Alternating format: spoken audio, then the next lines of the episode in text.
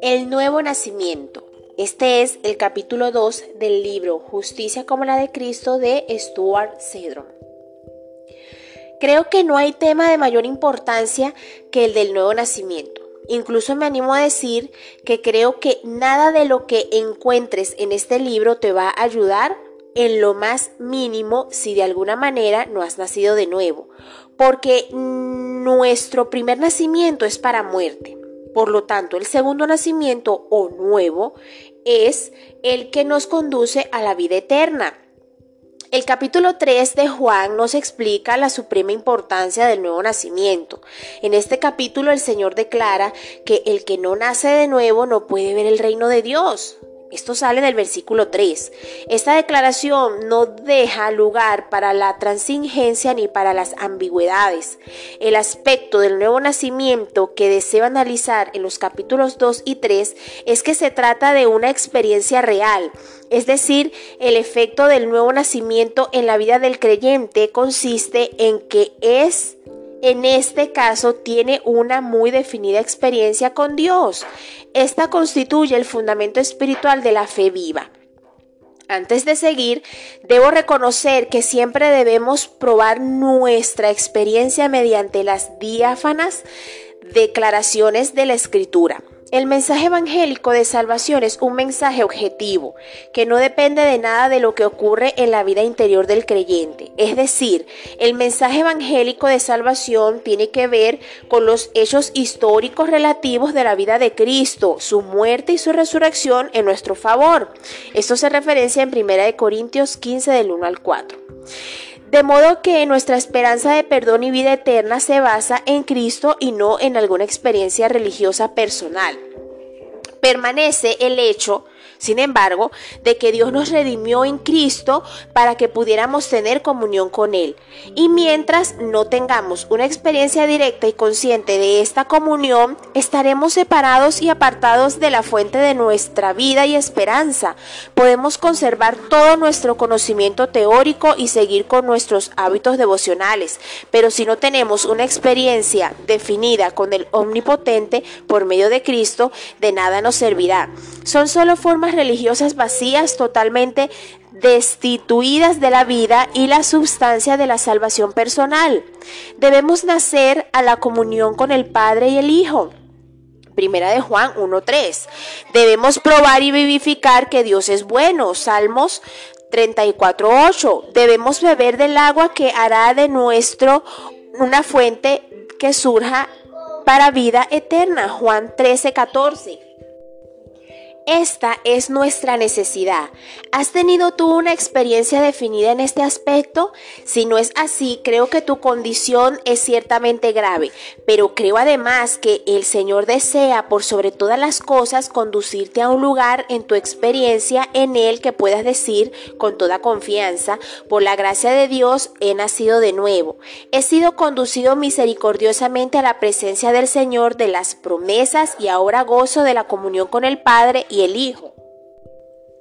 El nuevo nacimiento es obra de Dios, no tuya. Tienes que entender además que como todo lo que el Señor hace en la vida del creyente es algo que se debe recibir por fe, permíteme compartir contigo mi propia experiencia en este aspecto, ya que creo que te mostrará con claridad tanto el camino del fracaso como el del éxito. Hubo un tiempo, no hace tanto, cuando yo estaba muerto en delitos y pecados. Esta muerte invadía cada aspecto de mi ser y me parecía que no tenía vida espiritual porque no tenía el menor deseo de seguir las cosas de Dios y solo sentía languidez, depresión y desesperación. ¿Sabes qué hice? Por meses y más meses le rogué al Señor que me diera un nuevo corazón. Le suplicaba que pusiera su espíritu en mí. En resumen, estaba orando por el nuevo nacimiento. ¿Y sabes qué es lo que conseguí? Nada.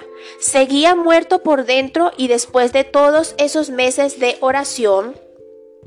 Finalmente, cuando en mi desesperación estaba a punto de renunciar, el Señor misericordiosamente penetró en mi entenebrecida mente. Recuerdo que mi línea de pensamientos en ese momento era más o menos así. El Señor prometió darme un nuevo corazón. Tengo su palabra al respecto. No necesito suplicar por algo que Él me prometió, solo tengo que pedirlo en Cristo. A partir de ese momento, eso fue exactamente lo que hice y todo cambió cambió. Lo bien, la bien conocida promesa a que yo me refiero es la que se encuentra en Ezequiel 36, 26, 27, que dice, os daré un corazón nuevo y pondré espíritu nuevo dentro de ustedes y quitaré de usted de vuestra carne el corazón de piedra y te daré un corazón de carne y pondré dentro de ti mi espíritu, y haré que andes en mis estatutos, y guardarás mis preceptos, y los pondrás por obra. Desde ese momento ya no le pedí más a Dios nada al respecto, solo reclamé el cumplimiento de su promesa en el nombre de Cristo. A pesar de mi condición de muerto a las cosas espirituales, tomé una declaración de la Biblia y se la presenté al Omnipotente en el nombre de su Hijo. Eso fue todo lo que hice. Creo que la parte más importante de mi petición para que se cumpliera la promesa es esta. El Señor puso en mi corazón el deseo de pedirle algo en el nombre de Cristo, por supuesto. Y después esperar recibir lo que había pedido por él, había porque él lo había prometido. En resumen, el Señor puso en mi corazón la actitud de reclamarle el cumplimiento de su palabra. Un par de días después de haber hecho esto, estaba trabajando y algo sucedió. Corrí para ayudar a alguien. Recuerdo que pensé, este no soy yo, porque yo estaba demasiado consciente en ese momento de que estaba tan muerto que ni siquiera tenía la energía física para hacer algo así, y mucho menos la inclinación espiritual. Esta reacción puso de manifiesto que el Señor estaba comenzando a obrar en mí tanto el querer como el hacer por su buena voluntad. Filipenses 2.13. Me di cuenta de que me había dado un corazón nuevo, capaz de reaccionar ante sus instancias. Alguien, el quien vivía el Espíritu. Ahora debo recalcar que no creo que debamos esperar ociosamente que el Espíritu Santo tome el control de nuestras vidas en forma independiente de nuestra fe en la palabra de Dios, porque podemos tener la certeza de que Él no lo hará. Además, no creo que esto fuera lo que ocurrió en la situación que estamos comentando. La vez cuando pasé por esta experiencia estaba bien consciente de que avanzaba por fe en la promesa de que Dios me había concedido un nuevo corazón. Estaba cansado de los muchos meses que había pasado suplicando y sin ningún resultado y ahora estaba decidido a actuar confiando en esa promesa de que el Señor me cambiaría un corazón, me daría un corazón nuevo. Considero que mi resolución fue el resultado directo de no tomar en cuenta mis sentimientos, sino avanzar por la fe en la segura palabra de Dios. La razón por la cual yo supe en ese momento que el Señor estaba obrando en mí no fue que repentinamente yo me transformara en una persona amante y compasiva, porque te puedo asegurar que yo para nada me sentía así. Al contrario, todavía me sentía muerto, endurecido y lleno de pecado, y ciertamente necesitaba crecer mucho más todavía. Antes de comenzar a experimentar la plenitud espiritual en Cristo, pero precisamente porque todavía me sentía endurecido y lleno de pecado, me di cuenta de que el Señor estaba obrando en mí. Y como consecuencia de eso, había llevado a cabo ese acto de bondad, porque ciertamente no había absolutamente nada en mi corazón pecaminoso que pudiera producirlo. Creo que vas a descubrir que el Señor también tratará de obrar en tu vida de tal manera que el poder vivificante del Espíritu Santo te inducirá a reaccionar espontáneamente ante una necesidad humana. Oswald Chambers, autor del bien conocido clásico devocional, lo mejor de mí para el Altísimo, explica el amor de esa manera. La característica del amor es la espontaneidad. Sigue diciendo que Cuando su espíritu está obrando en nosotros, vivimos de acuerdo con sus normas, aún sin darnos cuenta. Y al mirar hacia atrás nos sentimos asombrados por el desinterés de una determinada emoción, que es la evidencia de que la espontaneidad del amor verdadero está presente. La razón por la cual Chambers hace estas declaraciones es la siguiente. Los estímulos del amor están en Dios, no en nosotros. Creo que esta explicación está en perfecta armonía con la escritura. Tomemos, por ejemplo, la declaración de nuestro Señor a Nicodemo con respecto al nuevo nacimiento. El viento sopla donde quiere y oye su sonido, mas no sabe de dónde, mas no sabes de dónde viene, ni a dónde va. Así es todo aquel que es nacido del Espíritu. Juan 3:8. Considera también lo que le dijo a la mujer samaritana: El agua que yo le daré será en él una fuente de agua que salte para vida eterna. Juan 4:14. Imagínate un barrilete o un volatín, cometa, papelote, que se eleva en los cielos, o una bolsa que se desliza en medio de una poderosa corriente de aire.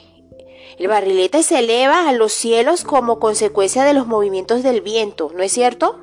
En forma parecida, la balsa se desliza en medio de la corriente porque flota y por el movimiento del agua.